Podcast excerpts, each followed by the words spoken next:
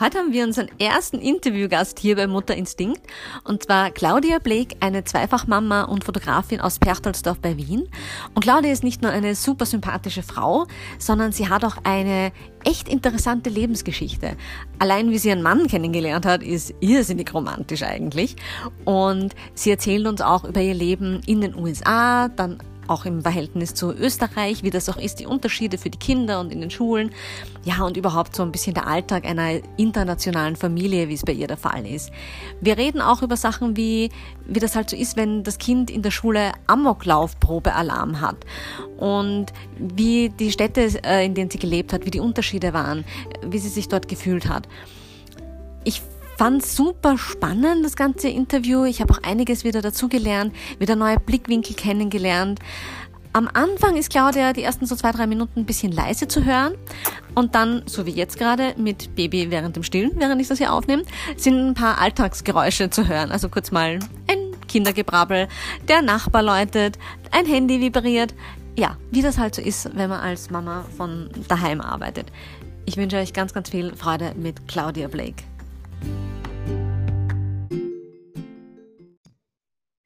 So, und heute habe ich ja meinen allerersten Gast, du bist der erste Gast, Claudia, ja, Interviewpartnerin.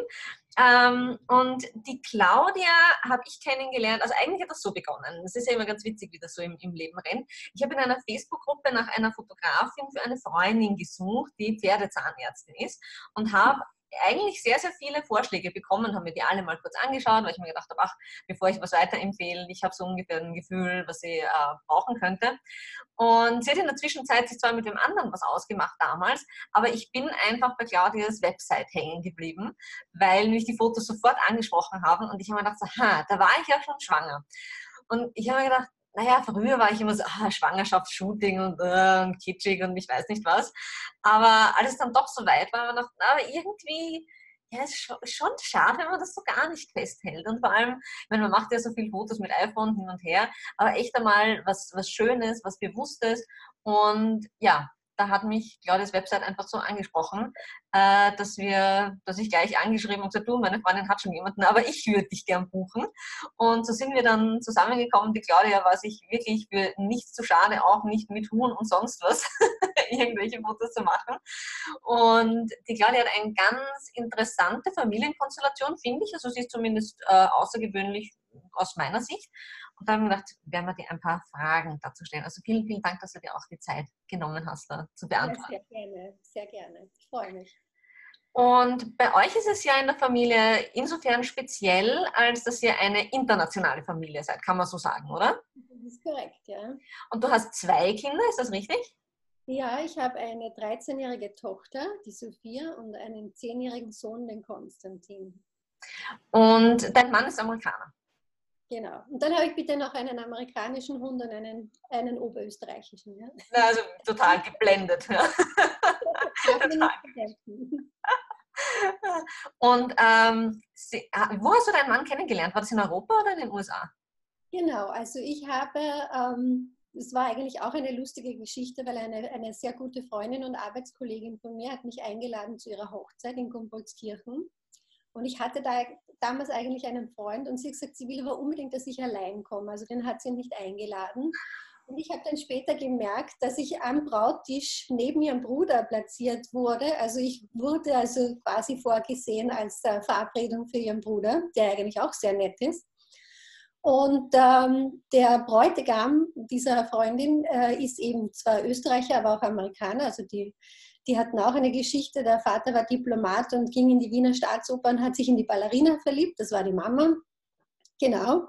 Und hat die dann durch die ganze Welt äh, übersiedelt und äh, auf alle Fälle ist er dann zurückgekommen nach Österreich, hat sich in eine Wienerin, meine Freundin, verliebt und äh, hat seine ganzen Freunde von der Uni eingeladen aus Portland, Oregon. Und so kam mein Mann mit einer ganzen anderen Gruppe von Freunden ähm, nach Wien nach Gumpoldskirchen zur Hochzeit und so haben wir uns kennengelernt. In Gumpoldskirchen kommt die Welt zusammen, kann man sagen. Genau. genau. Und hab, gut, das war am Anfang dann wahrscheinlich so ein bisschen ein Hin- und Herspringen äh, zwischen den äh, Kontinenten dann? Ja, also es ist ganz, mein Mann ist so ein typischer Skorpion, wenn sich der was in den Kopf setzt, dann ist das für ihn unumgänglich, dass er das Ziel erreicht. Und für mich war das so, also ich fand ihn schon sehr attraktiv, aber für mich war ein Amerikaner, was, was mache ich mit einem Amerikaner? Und ich war eigentlich in einer glücklichen Beziehung, aber er hat nicht locker gelassen. Und zwei Jahre später war, war es dann so weit, dass äh, wir beide eigentlich frei waren und gesagt haben, okay, also probieren wir das mal und äh, haben uns in Salzburg getroffen und gesagt, okay, schauen wir mal, wie das ist, ohne Freunde, ohne allen. Und drei Tage später waren wir verlobt. Ja. Wahnsinn. Ach, so. Ja, genau. Ja. Ach, schön, das ist auch so romantische Geschichten. Ja, also er war wirklich hartnäckig. Also der hat damals viele Flugmeilen gehabt. Der ist aus Chicago nach Wien geflogen, zum, um mich zum Abendessen einzuladen. Ich dachte, dass er länger hier bleibt. Der kam wirklich nur zum Abendessen. Also das war wirklich, er hat alles getan, um immer in Kontakt zu bleiben. Und ähm, ja. Super. Und genau. seid ihr dann nach der Verlobung, war dann auch klar, wo ihr sein werdet? mit der Familie und so? Oder? Ähm, zum Zeitpunkt unserer Verlobung muss man sagen, da war jetzt äh, zwischendurch, zwischen wie wir uns kennengelernt haben und unserer Verlobung, war dieser Anschlag äh, auf das World Trade Center in ähm, New York. Mhm. Und äh, er hatte im Zuge dessen auch seinen Job in Chicago dann verloren. Und die Wirtschaft ist damals kollabiert und er hat eigentlich auch äh, Sinn gesucht und hat beschlossen, und wenn man meinen Mann kennt, dann weiß man, dass er gar nicht so der Typ dafür ist, aber er hat gesagt, er gibt jetzt zurück und hat sich bei, für amerikanischen Peace Corps äh, in, nach Gambia versetzen lassen und hat also dann die, in der Zeit, wo wir dann begonnen haben, eigentlich äh, uns zu treffen und uns auch verlobt haben, hat er in Gambia gelebt, in Afrika, für die amerikanische Regierung gearbeitet und dort versucht, äh, Unternehmensführung und IT und so weiter zu unterrichten und den Leuten zu helfen, ihre Firmen aufzubauen, den lokalen Leuten. Gut, das war dann wahrscheinlich, ist, ist eh vor.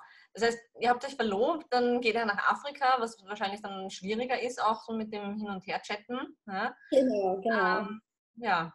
Also ich bin auch, ich ehrlich gesagt, ich wollte nicht nach Gambia, weil äh, die ganze Liste an Impfungen, die man da äh, bekommen muss, die hat mir eigentlich überhaupt nicht äh, zugesagt. Und er hatte aber zu dem Zeitpunkt eine diplomatische Karriere angestrebt, weil er das eben toll fand. Er hat gesagt, du, da kriegen wir ganz tolle Assignments überall auf der Welt, aber es sind halt immer Entwicklungsländer und das sind oft wirklich schwierige Zonen. Und dann habe ich gesagt, nein, also irgendwie nicht. Und dann ist er nach Wien gezogen. Ja. Okay. Und dann haben wir drei Jahre gemeinsam in Wien gewohnt, bevor wir dann später nach Amerika umgezogen sind. Okay, und wann sind die, Moment, lass mich mal überlegen, die Kinder sind dann auf die Welt gekommen, in den USA dann erst? Habe ich das richtig gerechnet? Nein, also als er dann nach Wien gezogen ist, und zu diesem Zeitpunkt war ich noch Personalberaterin in einer sehr erfolgreichen, angesehenen Personalberatung und wir haben wirklich jeden Stein mit all meinen Kollegen äh, umgedreht, um meinen Mann einen Job zu finden in Wien. Und es war echt eine Herausforderung, weil wenn man nicht Deutsch spricht, ist das ganz schwierig. Und ähm, er hat dann aber einen Job gefunden, aber irgendwie hat er sein Potenzial nicht leben können. Und ähm, dann war die Sophia gerade gerade mal ein halbes Jahr alt, hat sich ergeben, dass bei FedEx, das ist so ein großer, also jeder kennt FedEx, glaube ich, ja, die sitzen in Memphis, Tennessee von allen Orten der Welt und die hatten damals Probleme mit dem Nachwuchs. Die wollten Nach Nachwuchskräfte, Führungskräfte ähm, eben einsetzen und er bekam ein Jobangebot. Und ähm, da haben wir die Möglichkeit einfach angenommen, weil ich war ja auch in Karenz und ich fand es einfach sehr, sehr wichtig, dass ich auch einmal in Amerika leben werde damit, äh, weil eine interkulturelle Ehe hat mehr Herausforderungen, als man sich am Anfang vorstellt, allein schon sprachlich. Und so sind wir dann nach Memphis gezogen, wie die Sophia dann ein Jahr alt war. Also bis dann alles über die Bühne war, war sie schon fast ein Jahr und sind wir umgezogen. Okay, naja, Memphis, Elvis Country und so, ne? Also. Ja, also ich habe zu diesem Zeitpunkt auch meine Masterarbeit geschrieben über kulturelle Unterschiede und äh, über Kulturschock, weil ehrlich gesagt, und ich bin ein recht abenteuerlustiger Mensch, aber in Memphis wohnst du nur, wenn du entweder für FedEx arbeitest, was eigentlich äh, gar nicht so viele internationale Leute waren, oder wenn du in irgendeiner Form schon äh, von dort bist und im Baumwollbusiness oder sonst irgendwo tätig bist. Und es war wirklich schwierig für mich, dort anzukommen, mich wohlzufühlen. Die religiösen Unterschiede, also die Religion ist da so vordergründig. Und ich war auch uninformiert und ähm, ja, also es war wirklich gar nicht so leicht. Und zu dem Zeitpunkt, weil ich habe dann eben meine Arbeit geschrieben und das hat mir auch geholfen, war Memphis die gefährlichste Stadt Amerikas. Also nur als Beispiel, wir haben so die Zeitung immer bekommen, jeden Tag. Und ich habe mir gedacht, das ist ein Wahnsinn, was in Amerika so los ist. Bis ich dann draufgekommen bin, das waren nur die lokalen Nachrichten. Ne? Also mehrere Morde pro Tag und man muss wirklich, also da gab es ein Kindermuseum, das war ganz toll und auch einen Zoo. Aber wenn man dorthin fährt, muss man oft die Entscheidung treffen, dass man bei Rot weiterfährt, als dass man stehen bleibt, weil das zu gefährlich ist. Wahnsinn. Und das war für mich, wenn man aus Wien kommt, ist das äh, echt keine Situation, mit der man, mit der man sich gut anfreundet. Ja, und vor allem, ich kann, also jetzt kann ich mir vorstellen, so mit kleinem Kind oder so, wo ja dann noch einmal so diese, dieser Schutzinstinkt so durch die. Ja, ja, Mama Bär ist dann auch noch einmal eingesetzt. Ja, ja klar. Ja, also diesen zusätzlichen Stress dann hat. Ja. Das stimmt, ja. ja. Ähm, und wie lange wart ihr dann in, in Memphis?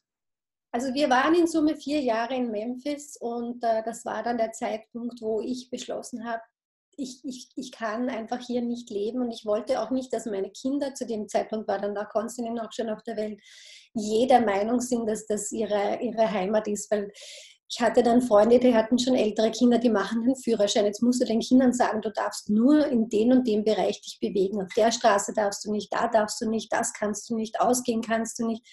Und das war eigentlich so gefährlich und auch irgendwie ernüchternd, dass ich mir gedacht habe, so möchte ich nicht leben.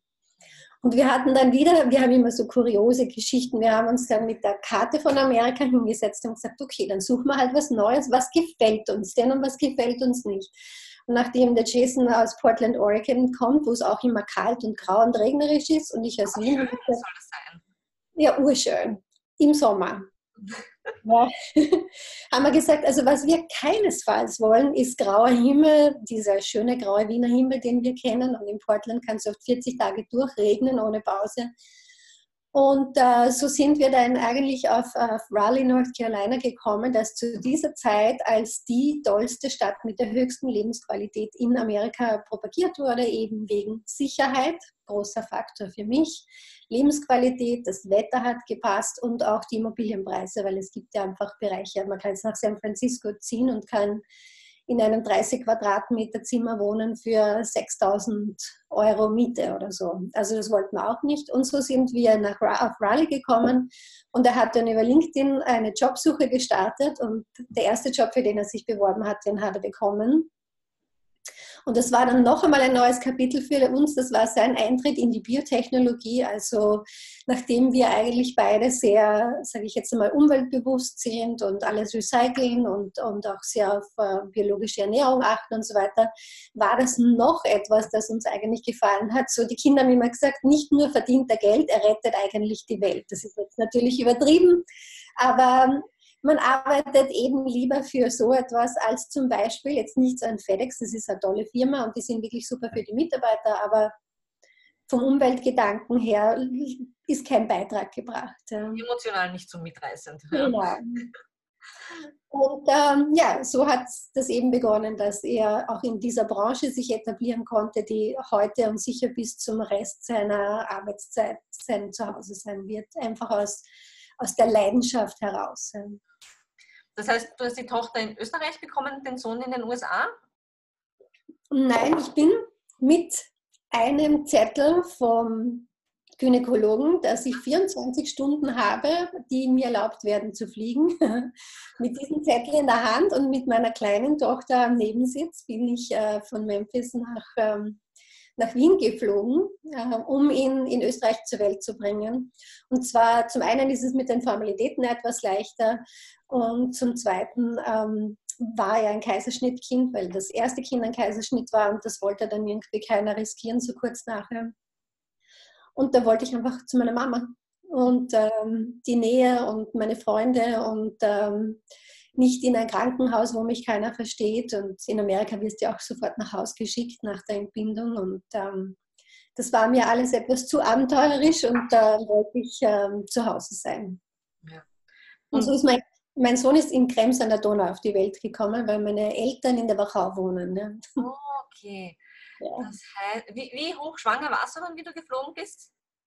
Ja, also das war Ich weiß es gar nicht mehr. Also es waren, ich glaube, wir haben noch drei Wochen bis zum geplanten Geburtstermin gehabt. Also das war genau so, wie die Airline das noch erlaubt. Ja. Ja. Das waren, kann ich mir schon sehr strapaziös vorstellen, wenn ich mir Ja. denke, wie es am letzten Monat gegangen ist. Aber nein, ver- verstehe ich, verstehe ich total. Und vor allem, weil ja doch das System auch ein ganz anderes, auch mit den Kosten und so ist es ja in den USA ganz anders, ja. Und ähm, ja, allein dieses, äh, die Unterstützung, die man dann hat, ja, das, das habe ich mir eh gedacht, dass wenn man so, Kaiserschnitt braucht man schon viel Unterstützung, auch vor allem, wenn man dann schon ein Kleinkind hat und die war ehrlich gesagt gar nicht so begeistert von diesem kleinen Bruder, den sie sich viel nützlicher vorgestellt hatte, als er dann war. Also es war wirklich sehr gut, dass wir da, dass wir da Unterstützung hatten. ja. Ist dein Mann dann nachgekommen zum Termin, nehme ich an? Ah, Ja, das war auch, da war so ein Schneesturm, der hat es wirklich gerade noch geschafft, dass er angekommen ist zur Entbindung und äh, war dann da für drei Wochen und ist dann wieder zurückgeflogen. Und ich musste dann drei Monate bleiben wegen des Drucks, also dass, dass, sie, dass sie das aushalten. Und wie er dann drei Monate alt war, sind wir nach Memphis zurückgeflogen.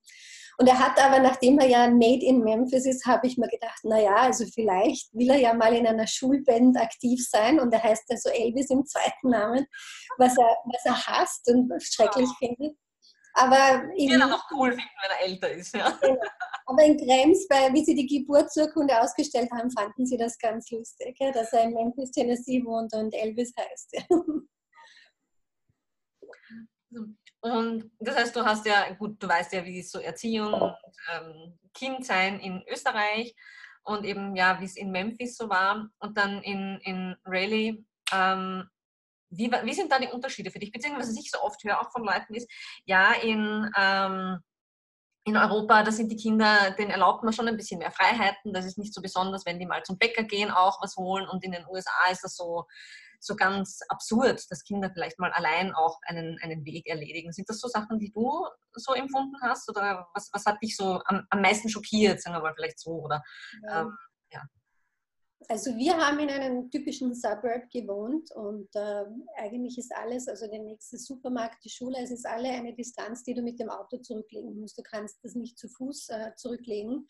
Und das ist, glaube ich, eher der Grund, warum die amerikanischen Kinder so diese Freiheiten nicht haben, weil, weil äh, die Distanzen zu groß sind. Wenn du jetzt in der Stadt wohnst, also wenn du jetzt in Chicago oder in New York oder irgendwo, ich glaube schon, dass die Kinder da sehr selbstständig sind. Ja?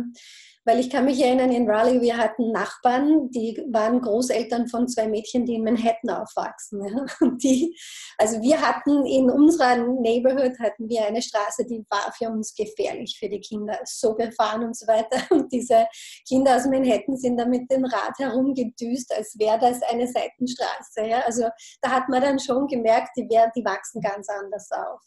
Also unsere Kinder dann, die in diesen Suburbs aufwachsen und überall hingeführt werden und die Eltern warten dann wieder vor der Tür, bis sie wieder fertig sind, die sind natürlich so beschützt und bewacht. Ja. Ich glaube, aus dieser ganzen Szenario kommt dieser Helicopter-Parent her, ja, der dann wirklich auf alles aufpasst, eben auch aus Angst heraus, dass irgendwo was passieren kann, wenn, wenn die Kinder irgendwo unbeaufsichtigt sind. Nämlich nicht, dass sie selbst dann Blödsinn machen, sondern so, dass die Umstände gefährlich werden könnten. Ne. Mhm. Wobei jetzt North Carolina Raleigh war total sicher. Also ich habe mir um meine Sicherheit absolut nie Sorgen gemacht. Ja. Und sind, das heißt, sie haben beide schon ein bisschen auch so Kindergarten-Schulerfahrung äh, in den USA gemacht. Und Absolut, seit wann ja, sind sie wieder genau. zurück? Seid ihr noch gar nicht so lange in Österreich jetzt wieder, oder? Im Jänner wären es drei Jahre. Also die Sophia war eigentlich fast die ganze Volksschulzeit in Amerika. Und äh, die starten ja schon mit fünf Jahren, also die sind ja auch schon länger in der Schule gewesen. Und äh, Konstantin hat die zweite Klasse mehr oder weniger abgeschlossen, was für Österreich die dritte Klasse ist, weil Kindergarten in dem Sinn ähm, schon als ganzes Schuljahr zählt.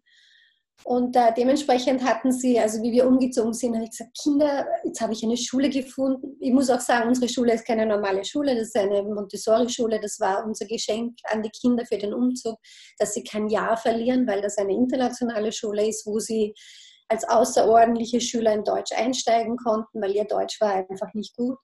Und äh, Englisch als Unterrichtssprache erhalten geblieben ist, was ihnen einfach beim Umstieg geholfen hat.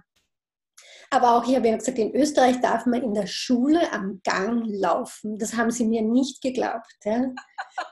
Also und gesagt, nein Mama, das gibt's nicht. Ja, und da habe ich gesagt, man darf auch sprechen am Gang. Ja? Also in Amerika ist das so, da ist in den Gängen, dadurch, dass so viele unterschiedliche Zeiten auch sind und das, da liegen so breite Fliesen und da wissen die Kinder, auf Fliese 3 gehe ich hin, auf Fliese 4 gehe ich zurück. Und da darf man nicht sprechen am Gang und laufen darf man auf keinen Fall am Gang. Ja? Also das ist, das ist ganz eine andere Stimmung. Und die waren dann irgendwie, total überrascht, dass die Kinder da herumstürmen und schreien und rennen. Und das war eine, eine tolle Erfahrung, das hat ihnen gut gefallen. Ja. Also es war dann durchaus positiv, der Wechsel, hört sich an. Absolut. Auf der anderen Seite auch ein lustiges Beispiel am Spielplatz in der, in der Pause. Da konntest du dann in die ersten drei Tage in der Schule sagt Mama, ich bin am Spielplatz und ich stelle mich an und warte, dass ich drankomme bei der Schaukel hat er gesagt, aber niemand stellt sich an, jeder verwendet den Ellbogen. Hat er gesagt, am dritten Tag, heute habe ich den Ellbogen verwendet und bin auch geschaukelt. Also, also das muss man wirklich sagen, in Amerika, das ist von ganz klein an, die lernen, dass sie nicht drängeln, dass sie warten, dass, dass jeder drankommt, dass man auch die Verantwortung hat, dass wenn man jetzt schon fünf Minuten geschaukelt hat, dass man runtergeht, dass der Nächste schaukeln kann. Das haben die Kinder hier ja nicht. Ja. Also jetzt bin ich da und hinter mir. Genau. Und ich will jetzt drankommen, also dass man da Kinder in einer Schlange stehen sieht, das, das sieht man hier einfach nicht. Ja. Das heißt, gut, dann, dann haben sie sich ganz gut eingegliedert, weil ich habe auch schon gehört, dass halt mit älteren Kindern allerdings dann die Umstellung doch ein bisschen schwierig war, weil halt das Schulsystem doch ein sehr anderes auch ist. Ja. Ähm, gut, Montessori ist natürlich wieder mal ein ganz ein anderes Blatt, aber so in diese Standardschulen das glaube ich ist dann schon ein bisschen auch ein Schock, auch wenn man halt eben so Highschool schon gewohnt ist in den USA, ähm, mit Fächern aussuchen und ja, doch sehr viel Bewegung und Wechsel drinnen und dann Stimmt, ja. doch, ein, doch ein bisschen ein starres Konstrukt, so würde ich es mal ähm, beschreiben. Ja. Also ich finde es immer schade, weil das amerikanische Schulsystem, noch einmal, wir waren in einer sehr privilegierten Gegend, dementsprechend genug Steuergeld auch für die Schule, das macht viel Unterschied in Amerika, hier vielleicht auch, ich weiß es gar nicht. Ja. Aber die Schule war groß, aber sie war so gut organisiert und trotz alledem wussten die Lehrer individuell ganz genau, wie das Kind funktioniert. Ja, was sind die Stärken, was sind die Schwächen, was motiviert ihn, was demotiviert ihn, wovor hat er Angst und was in Amerika sehr viel gemacht wird, du wirst immer über Lob äh, weiterentwickelt. Ja? Und in Österreich macht man das nicht. Ja? Da wird man nicht über Lob äh, gearbeitet. Und das hat ihnen, glaube ich, sehr gefehlt am Anfang. Ja. Die amerikanische Offenheit und Freundlichkeit, die fehlt ihnen bis heute. Also das sagen sie auch immer, ja, das vermissen sie und sie sind immer ganz aufgeregt, wenn wir zurückfliegen nach Urlaub. Also das ist für sie immer das Highlight des Jahres, nach Amerika zu fahren. Ist es schon auch, wo ist das Gefühl, haben Sie so ein bisschen ein Heimatgefühl schon auch sehr stark in den USA? Ähm, absolut. Also wir waren noch immer nicht dort, wo wir weggezogen sind. Ich war ein paar Mal fotografieren, aber ich habe die Kinder mitgenommen, weil ich das Gefühl habe, dass es ihnen zu schwer fallen würde, wieder zurückzukommen. Ja, ja. Also ja. Ja, und, und also daheim, gut, mit dir wahrscheinlich, sprechen Sie mit dir Deutsch schon zu Hause, oder? Also nein. Ah, sprechen untereinander Englisch und sie sprechen auch meistens mit mir Englisch und ich spreche halt Deutsch. Und wenn mein Mann zu Hause ist, der leider Deutsch nicht versteht, dann sprechen alle Englisch. Okay, okay. Also und ich sage immer, auch meine Hunde sind zweisprachig. Ja, sie hören weder auf Deutsch noch auf Englisch, was ich sage. aber, aber, eigentlich, äh, die sind wirklich zweisprachig. Also wenn mein Mann mit ihnen geht und sagt, sit und dann irgendwas, dann machen sie es. Und wenn ich auf Deutsch mache, funktioniert es genauso. Und ähm, dein, gut, dein Mann ähm, ist ja viel unterwegs. Genau, also ja. der ist gerade auch wieder weg, ist viel unterwegs und ähm, ist aber dann dafür, wenn er da ist, ist er wirklich da, arbeitet von zu Hause aus okay. und hat dann halt auch wirklich die Möglichkeit, äh, sich total einzubringen. Das heißt bei uns wirklich auch Frühstück machen, Kinder in die Schule bringen, da sein, Ballett, was auch immer, also dass man dann auch wirklich aktiv da ist und das macht er auch sehr gerne. Also mich fasziniert das aber trotzdem immer so, wenn ich mir vorstelle, dass halt viele dann auch mit kleinen Kindern, eben wenn die Männer viel unterwegs sind oder ein Elternteil sind ja manchmal auch die Frauen, ja, wer auch immer dann daheim ähm, den ganzen Laden schupft. Äh, es ist schon, schon eine Herausforderung, kann ich mir vorstellen. Also gerade wenn man vielleicht noch dazu in einem anderen Land ist und eben nicht so enge Familie um sich hat. Also puh, ja, ich meine, äh, gut, unsere Kleine ist ja jetzt erst so nicht mal ganz fünf Monate, aber ich bin ja manchmal schon froh und sei es nur, wenn ich ein paar Minuten habe, dass meine Mutter, die ja nebenan wohnt, vielleicht einmal nur 20 Minuten ähm, hier ist und ich in der Zwischenzeit was anderes machen kann, während sie das Kind bespaßt oder doch am Abend, wenn der Mann dann heimkommt sagt so, ach, ich ertappe mich dann manchmal, dass ich noch fünf Minuten länger einfach am Klo sitzen bleibe, weil es ruhig ist. Ja. und solche, solche Luxus auf einmal. Ja. Äh, ja, war das bei euch dann auch schon so phasenweise? Also ich hatte das Glück, dass die Kinder schon älter sind, als ähm, weil die, diese Reisetätigkeit hat erst begonnen mit der Tätigkeit in der Biotechnologie und da waren die Kinder schon älter. Ja? Also älter, mein Sohn war schon drei und die Sophia war eben dann schon fünf und das ist jetzt auch noch immer zäh manchmal, aber das ist schon, die kannst du hinsetzen und die sind jetzt nicht mehr in Lebensgefahr. Ja? Wenn ich jetzt sage, ich muss jetzt allein aufs Klo gehen, das ist ja ein Privileg, das weiß man ja gar nicht. Und ähm, dann, dann kann man das schon machen. Und wie sie ganz klein waren, ich muss schon sagen, da war ich immer froh. Also das war für mich immer, mein Mann war, ist schon um halb fünf nach Hause gekommen und um halb fünf stand ich im Laufgewand bei der Tür und, ähm, und habe die Kinder übergeben und war weg. Ja? Und ich bin davon aber nur die Hälfte der Zeit gelaufen. Den Rest der Zeit bin ich gegangen und habe nachgedacht, aber man muss einfach für sich körperlich auch allein sein einmal, Freiheit haben. Ja. Und äh, das hätte ich sonst nicht geschafft. Also ich weiß nicht, wie die Leute das machen, die mit kleinen Kindern schon immer allein sind. Ne? Ja, ich also habe eine bekannte Fotografin, die hat wirklich ein Baby und ein ganz kleines Kind. Die macht das allein. Ja? Das weiß ich nicht, wie sie das macht. Das, aber wahrscheinlich, man wächst ja immer über sich hinaus, wenn man muss. Ja? Ja, aber Alleinerzieherinnen, also ich ziehe da immer mehr meinen Hut davor, muss ich sagen. Jeden Tag denke ich mir. Ja, absolut. Ah. Das wird bei Teenagern ja auch nicht viel besser. Ja. Ähm, also. hast du zum Fotografieren schon angefangen in den USA? Ja, also ich habe ich hab ja früher als Personalberaterin gearbeitet und ähm, das war für mich ähm, ein toller Beruf, weil ich sehr viel Interaktion mit Leuten hatte und super interessante Leute kennengelernt habe. Aber es war so money-minded. Ja? Es war immer, wie viel hast du verdient diesen Monat, wie viel Umsatz hast du gemacht? Und ich brauchte irgendwie einen kreativen Auslass. Und da habe ich eigentlich damals schon zum Fotografieren begonnen. Und ähm, als ich dann in Amerika war und ähm, in Memphis war, dann habe ich mir gedacht, aha, also jetzt wieder in die Beratung einsteigen, das ist eigentlich gar nicht das, was ich wollte. Das habe ich erst gemerkt, wie ich schon meinen Master abgeschlossen hatte. Und dann habe ich mir gedacht, aber ich könnte es ja mal probieren und mache mich selbstständig. Und ähm, ich komme aus einer Familie von Selbstständigen und ich, es ist einfach mehr meine Welt. Also das, ich, ich schaue nicht zurück. Manchmal vermisse ich schon, wenn meine Freundinnen alle kommen im dunkelblauen Hosenanzug, im Seidentuch und irgendwie ganz wichtig im ersten Bezirk beim Kunden waren und ausgeführt worden sind. So denke ich mir, es war schon auch cool, ja, aber ja, ich bin sehr gern selbstständig und ähm, ich mag die Fotografie. Ich lerne wieder ganz tolle Leute kennen. Ja? Also das ist auch wieder etwas. Also ich könnte keinen Beruf haben. Ich könnte wahrscheinlich nicht als Grafikdesigner den ganzen Tag nur vom Computer sitzen.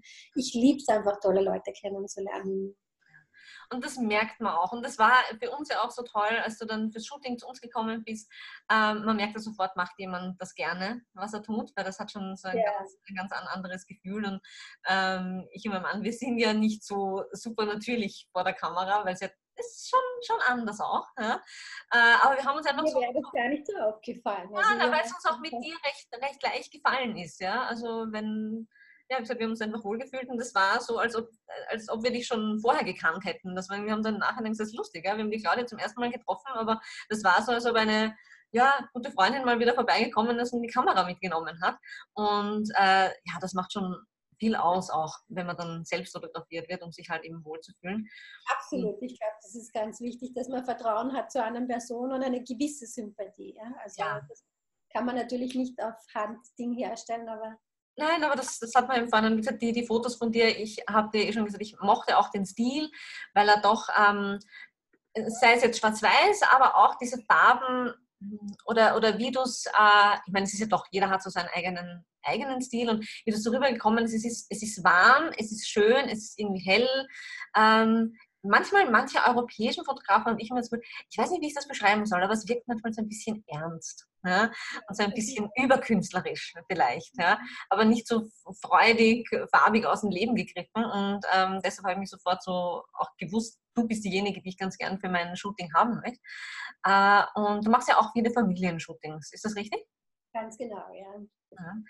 Wenn jetzt jemand ein Familienshooting plant, weil ich weiß, eine Freundin von mir zum Beispiel hat sich letztens von einer Freundin auch fotografieren lassen, da hat sie lange überlegt, ach, was ziehe ich dem Kind an und was ziehe ich uns an und bei Gott, wie machen wir das? Ähm, hast du da so Tipps für Familienshootings mit ein oder mehr Kindern sogar? Ja, also das Allerwichtigste einmal beim Familienshooting mit Kindern ist, finde ich, dass man, äh, je nachdem wie alt die Kinder sind, die Zeit, ja, also wenn man ein ganz kleines Kind hat, dann muss das Fotoshoot angesetzt werden um die Zeit, wo das Kind gerade aufgewacht ist und etwas frischer ist. Weil ich sage es ganz ehrlich, so mit 18 Monaten herum bis zweieinhalb Jahre, das kann schon anstrengend sein. Vor allem ist es für die Mutter so anstrengend, weil die ist dann oft total gestresst, weil die bleiben keine Sekunde sitzen, die stellen sich auch sicher nicht vor einer Leinwand und so weiter. Und da ist es zum Beispiel so, dass ich immer sage, geh mal raus in die Natur oder irgendwo hin, ja? weil dann kann ich sagen, okay, jetzt mache ich ein Foto von der Mama alleine mal und das Kleine, das kann dabei spielen, das kann Blumen pflücken, das kann, weiß ich nicht. Aber wenn man im Studio sitzt, starr vor einer Leinwand, sagt, das setz dich jetzt her und jetzt musst du auch noch in die Kamera schauen und lächeln. Ich weiß nicht, wie das manche Leute schaffen, aber ich finde das nicht natürlich und äh, das merkt man dann auch. Ja? Also wenn die Kinder älter sind, kann man super lustige Studiofotos machen, weil sie ja urgern fotografiert werden, wenn sie älter sind und auch schon eigene Ideen einbringen und so weiter. Also ich finde an die Familiensituation angepasst und dann auch zum Stil. Also bin ich eine Familie, die gern Jeans und karierte Hemden trägt und in den Weinbergen ist, dann finde ich, ist das eine perfekte Location für ein Fotoshoot. Ja? Wenn ich äh, ein super Haus habe mit viel Licht und wir sind viel gern zu Hause, dann kann man auch das äh, im, im Haus nachstellen. Und wenn man sagt, ich möchte wirklich diese Studiofotos mit der Leinwand und mit ganz toller Kleidung und, und mit einem Christbaum dazu und mit dann ist das auch perfekt. Aber das muss für die Kinder auf alle Fälle auch passen vom Alter her. Ja, also das kann man mit Babys gut machen und dann müssen sie wieder ein bisschen älter sein. Und sonst finde ich raus in die Natur. Ich finde einfach Fotos für meinen Stil. Ja? Wenn die Mama das Kind hochhält und mich gar nicht anschaut und mich schon vergessen hat, die Fotos sind viel schöner, als wenn beide sitzen und mit mir Blickkontakt aufnehmen und mir ein Lächeln geben müssen. Und ich finde, das spielt sich in den Fotos wieder. Und mir persönlich gefallen solche Fotos, ja?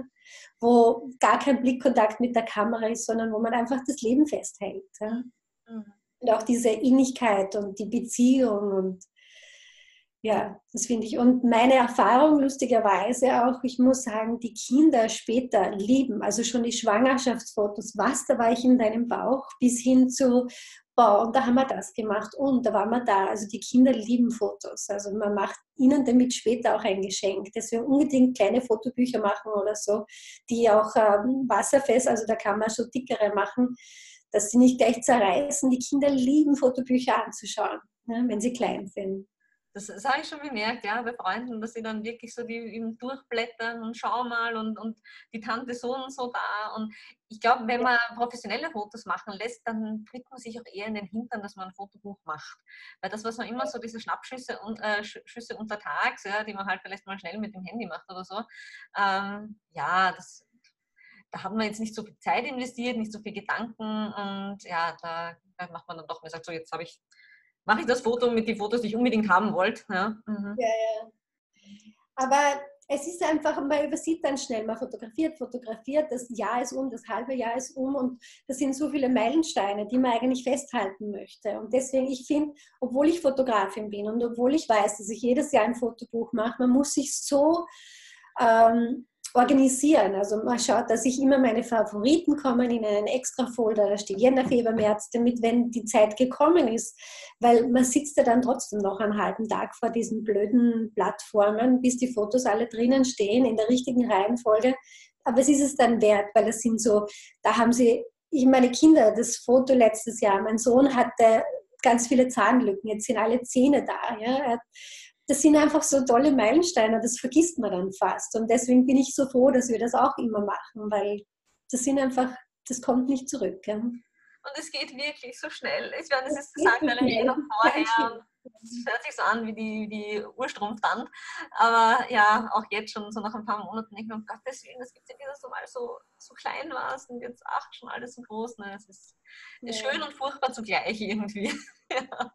Also ich finde, sobald man dir das Kinn in die Hand legt, bemerkst du, wie schnell die Zeit vergeht und die Endlichkeit des Lebens. Das ist etwas, worüber man vorher nicht nachdenkt, glaube ich. Mhm. Ja, und ich nicht nachgedacht habe. Und plötzlich rennt alles so schnell und man denkt sich, wow, was mache ich? Ja, das kann einem richtig manchmal stressen, finde ich.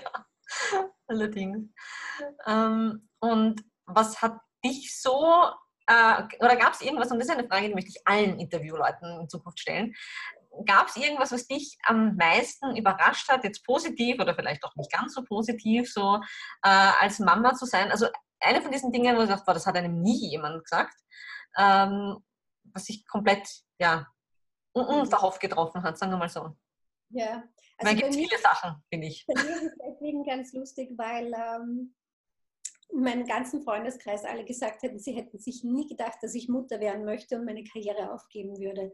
Also ich war scheinbar wirklich so fokussiert auf meine Karriere, dass, weiß ich nicht. Und, und wenn ich da, wie ich dann plötzlich äh, Mutter geworden bin, habe ich mir gedacht, boah, wie viel Zeit habe ich vergeudet eigentlich. Ich könnte, wenn ich jetzt jünger wäre, ich könnte noch so viel mehr Kinder haben. Also das hat mich total überrascht, wie, wie sehr eigentlich das meine Rolle ist und wie sehr es für mich, das sagen eh alle Mütter, aber das ist das Beste, was ich je in meinem Leben gemacht habe und zustande gebracht habe, sind diese Kinder. Ja? Und dass ich dieses Glück habe, dass die jeden Tag in der Früh gesund aufwachen und, und mich anschauen und, und wir so viel Harmonie haben. Das ist einfach, es gibt keine Beratungsaufträge, keine Fotoaufträge, es gibt nichts, dass das in irgendeiner Weise korrigieren könnte. Und äh, auf das war ich, glaube ich, nicht vorbereitet, dass ich so viel von dieser Liebe in mir habe, von der ich gar nicht gewusst habe, dass es sie gibt. Ich meine, ich liebe meinen Mann und meine Familie, aber wie man seine Kinder liebt, das, ähm, das habe ich irgendwie, das hat mich total überrascht. Ja. Also, das, das Kind macht, das wird man für niemanden anderen machen. Für das, was ja. man, gerade auch wenn sie klein sind, für das Kind machen muss, den Mann hätte man schon nach drei Tagen vor die Tür gesetzt, wenn das brauchen würde. Also Wir Wehen wären wir früher fünfmal in der Nacht aufgestanden und tagsüber, also das, das macht man einfach für niemanden. Ja? Und äh, das kriegt man auch nicht zurück von den Kindern, das glaube ich auch. Mhm. Erst wenn sie selbst Eltern sind, vielleicht bekommen sie ein bisschen ein Gefühl, was, was da eigentlich dahinter steht, aber das ist auch gut so. Ja? Und äh, was ich auch erkannt habe, und ich habe da vielleicht auch viele Fehler gemacht, wenn meine Kinder schlechte Schläfer sind, wie dringend man Schlaf brauchte. Und was das eigentlich mit einem ausmacht, wenn man den nicht hat. Ja. Das hatte ich auch bis zu dem Zeitpunkt nie wirklich. Ja, man hat schon mal Nacht gemacht und was auch immer, aber wie wichtig das ist, damit das Leben funktioniert, das war mir gar nicht bewusst. Ja. Ich sage immer, äh, Schlaf ist das Heroin der frisch gebackenen Eltern. Ja. man wird alles dafür tun auch. Ja. Also, und mal nur zehn Minuten kurz und nieder, niederfallen ist schon ja, Wichtig. Man kann das auch. Man kann sich sofort, ha, schau mal, man kann sich sofort hinlegen und schlafen, oder? Man braucht nicht irgendwie eine halbe Stunde und schaut auf die Decke, weil die halbe Stunde hat man ja nur gehabt. Genau, genau, ja. Und, ähm, absolut, ähm, also das sind so meine Erkenntnisse, glaube ich, gewesen. Ich habe sonst, äh, ja, ist jeder Tag und jedes Alter ist, äh, ist einfach großartig. Ja. Mhm. Ähm, ja, dann boah, jetzt haben wir so viel ähm, schon abgedeckt. Und es waren ja viele Sachen wirklich komplett neu für mich. Ne? Und war also wirklich schon ganz schön spannend, was da so hinter euch habt. Aber jetzt äh, habt ihr schon geplant, länger in Österreich zu bleiben, oder? Also die Kinder haben sich so gut, wir wollten eigentlich drei Jahre bleiben. Die drei Jahre sind im Jänner um und wir wollen schon länger bleiben. Ich würde gerne bleiben, bis die Kinder hier ihre Schule abschließen, zumindest. Oder vielleicht, dass später mal zwei Wohnsitze haben. Ne? Ähm, die einzige Herausforderung bei uns ist, dass ja mein Mann Amerikaner ist und äh, dadurch, dass er nicht in Österreich arbeitet, sondern nur hier Steuer zahlt, muss er aber trotzdem nach drei Jahren die große Deutschprüfung ablegen können, um verlängert zu werden für sein Visum. Und ähm, ich habe mir das gerade mit einer Freundin angesehen, die Deutschprofessorin ist, und sie hat gesagt, da kommen wir nicht hin. Also weil er hat weder die Zeit noch die Ressourcen noch irgendwas und deswegen ehrlich gesagt habe ich keine Ahnung, was wir machen. In drei Jahren, in zwei Jahren sind es dann. weil ähm, das liegt dann eigentlich an, ob wir irgendeine Lücke finden, dass er bleiben kann. Ja. Nur weil Kinder und Frau Österreicher sind, heißt es noch lange nicht, dass du hier bleiben kannst. Das ist ganz, ganz interessant. Also das dürfte sich sehr, sehr verschärft haben, das Recht. Aber die, diese ganze Einwanderungssituation war für uns wirklich ein sehr harter Prozess. Und du wirst auch nicht in dem Sinn jetzt beraten, sondern du bist ein Bittsteller. Ja? Also du musst alles hinlegen und Ding und musst ja den Eindruck erwecken, dass alles besser ist. Ich kann nicht sagen, schauen Sie, er ist eigentlich nur ein Steuerzahler hier, was könnte ich denn machen? Gibt es eine andere Visumsvariante? Also das geht leider nicht, sondern du musst einen Anwalt finden und also. Dabei, was, was gibt es für den Staat als jemand, der nur Geld zahlt? Ja. Genau. Also laut unseren Beamten hat er gesagt, dass sie wissen leichter, wie sie mit jemandem umgehen, der hierher kommt und keinen Job hat weil dann wissen sie, in welche Lade sie denn legen für das Visum. Aber für so eine Situation wie mein Mann ist, der eigentlich kein Expert ist, weil er wurde nicht hierher versetzt, seine Firma ist nach wie vor in Amerika und so weiter. Für, für sowas gibt es eigentlich keinen Präzedenzfall und deswegen ist es auch ganz schwierig. Und ja, also wir, ich habe noch zwei Jahre Zeit, um irgendeine Lücke zu finden, weil ich möchte schon sehr gerne da bleiben. Ja. für die Schule, weil jetzt so meine Kinder alt genug sind, um Nachrichten zu hören, ähm, haben sie auch gesagt, dass sie sich in einer amerikanischen Schule nicht sicher fühlen würden. Ja, ja, das waren auch so Gedanken, die ich hatte, weil, weil das doch normaler ist in den USA, so wie es scheint, dass man so ähm, ja, durchtrainiert, was ist, wenn mal irgendjemand mit einer Waffe durch die Schule läuft und so. Und Äh, das, so, das haben Mhm. als Alltag.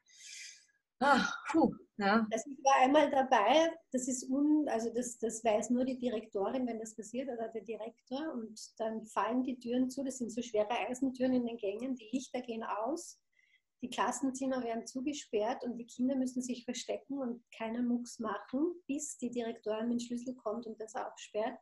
Meine Kinder haben das damals noch nicht verstanden, warum das gemacht wird. Ich habe meinem Sohn gesagt, das ist, wenn ein Löwe aus dem Zoo entkommt,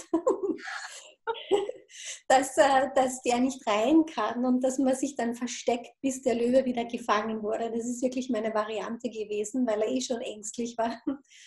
Aber das ist ein schreckliches Gefühl. Also ich saß da einmal in der Direktion und ich kann, kann dann auch nicht mehr raus, wenn die Türen zufallen und alles dunkel wird. Und du weißt auch nicht, ob es ein Training ist oder nicht. Also das ist, das weiß man dann eben auch nicht. Also das, das ist eigentlich kein Zustand. Ja. Und das ist einmal im Monat muss das trainiert werden. Was das allein an Stress auslöst. Gefühl, ja. Kein ja. cooles Gefühl. Und es sollte wirklich kein Kind, äh, weil jetzt sind sie in einem Alter, die wissen ja, warum sie das trainieren. Jetzt verstecke ich mich und darf kann nicht laut atmen, weil sonst erschießt mich wer. Das kann ja nicht sein, oder? Mhm. Mm, Und deswegen, ja, weiß ich nicht, wäre das für mich so. Ich meine, wenn, wenn wir keine andere Wahl haben, kann ich nichts machen. Aber würde ich alles tun, damit meine Kinder das nicht ähm, erleben mehr. mm. Das heißt, Und ich glaube nicht, dass mit einer neuen Regierung sich das ändern wird, weil die Amerikaner lieben ihre Waffen. Und das ja. machen die, das, können, das kann auch ein neuer Superpräsident, glaube ich, nicht so leicht ändern. Ja, ja und so schnell ändert sich ja dann. Also wenn man überlegt, wie lange viele Sachen brauchen, bis sie in der Gesellschaft wirklich durchgeändert sind, ja, im ja. Bewusstsein ganz anders. Ja. Mhm. Das beginnt ja nicht nur bei den Waffen, sondern das beginnt auch bei den, dass zu viele Schüler eigentlich Drogen bekommen, Drogen, die bei uns nicht einmal erlaubt sind für ADHD, die eine totale Persönlichkeitsveränderung, starke Depression, alles hervorführen. Weißt du, es sind so viele Faktoren. Jetzt ist er labil, dann ist er in der Pubertät, dann, dann, dann ist, hat irgendwas nicht geklappt, dann nimmt er noch solche Medikamente und hat noch Zugang zu einer Waffe. Und das gilt für, für Jung und Alt. Ja? Also die, die, das sind so viele Kriterien, die korrigiert werden müssten, damit nicht eines Tages wieder einer aufsteht, eine Waffe nimmt und ja. das Unmögliche tut. Ja? Also deswegen würde ich die Hoffnung auf das nicht setzen, sondern fühle mich lieber in Berchtesdorf in einer kleinen Schule meine Kinder ja. Äh, zu wissen. Und das größte Problem, das sie haben in unserer Schule, ist, wenn das Essen mal nicht geschmeckt hat, dass täglich für sie frisch gekocht wird. Damit kann man als Mama leben. Genau. Das ist die einzige Sorge, die meine Kinder haben. Und ich sage, das ist ja noch so hohem Niveau, auf das kann ich gar nicht einsteigen. Ja. Das ja. heißt, wenn man dich, du bist in Umgebung Wien, Wien, Niederösterreich unterwegs, wenn man Shootings mit dir machen möchte, ist das richtig? Ja, also ich fliege ich flieg auch woanders hin. Ich bin da ganz flexibel. Ich reise gerne. Also ich habe auch in London, ich fliege oft dann nach Amerika zum Fotografieren. Aber prinzipiell bin ich in Bertelsdorf und äh, in so mit Wien Umgebung. Meine Familie sind aber Frauen in Niederösterreich. Da habe ich durch meine Familie einige nette Kunden und äh, bin da sehr flexibel. Habe auch in Oberösterreich äh, für unsere Züchterin fotografiert. Also ja, also ich, ich fühle mich jetzt nicht eingeschränkt geografisch. Ja. Ja, sehr gut. Äh, und mm, ich glaube, deine Website ist wahrscheinlich mal ein ganz guter Punkt, um zu starten, wenn man dich näher kennenlernen will. Das genau. ist claudiablakephotography.com, der dich eh noch verlinken auch und so. Ja. Ähm, wo findet man dich sonst? So Social Media, wo ist das, wo du am aktivsten bist? also durch die neuen äh, Regelungen, was die, die Datenschutz und so betrifft, bin ich im Moment etwas zurückhaltend noch mit den Postings. Ich glaube, wir müssen alle erst herausfinden, was kann man und was kann man nicht. Aber prinzipiell habe ich eine Facebook-Seite, die ich äh, regelmäßig bediene und auch eine Instagram. Also Claudia Blake Photography gibt es auf Instagram und gibt es auf Facebook. Ja, weil da kann man schon mal, wie gesagt, einfach das sehen, was mich damals auch schon so angesprochen hat, ja, sich ein bisschen durchklicken genau. und dich dann ja wahrscheinlich an E-Mail anrufen, was auch immer, wenn man Näheres von Genau, also es sind überall meine Kontaktdaten, man kann mich anschreiben, mich anrufen und äh, ich freue mich. Sehr gut. Claudia, vielen, vielen Dank ja, äh, für das, vor allem so alles offen und so dargelegt. Ja, und das war so eine, so eine spannende Familiengeschichte. Ja. Ich ja, freue mich schon, äh, dann im Frühjahr möchte ich auch wieder das nächste Shooting machen, diesmal mit quasi äh, Baby heraus und da wird sie dann schon sitzen, vielleicht auch ein kleines bisschen so an der Hand laufen können, aber auch das ist dann sicher auch äh, eine ganz besondere Zeit, die man dann festhalten will. Ja. Also da freue ich mich auch schon wieder total drauf. Und ja, herzlichen Dank als erster Interviewgast. Also es war mir eine Ehre, dich zu haben. Vielen, vielen Dank und dir noch alles Beste. Also mit all deinen Rollen. Ja. Du machst sie so toll, weil du auch so ehrlich und offen bist. Das finde ich sehr bewundernswert. Ja. Deshalb mag ich dich auch. Wir fühlen uns einfach, ja, wir haben da, glaube ich, einen ganz ähnlichen Zugang. Ja. Das stimmt. Ja, das stimmt. Man kann nicht ehrlich sein, da ist keine Schande dabei. Ja. Na, Gottes Willen, wie gesagt. Früher, früher hat man gepfuscht gesagt, heute sagt man authentisch, sage ich immer dazu. Ja, das, das passt schon. Genau, genau. Dann alles Liebe und ja, danke dir nochmal. Danke dir auch. Tschüss, Rüber.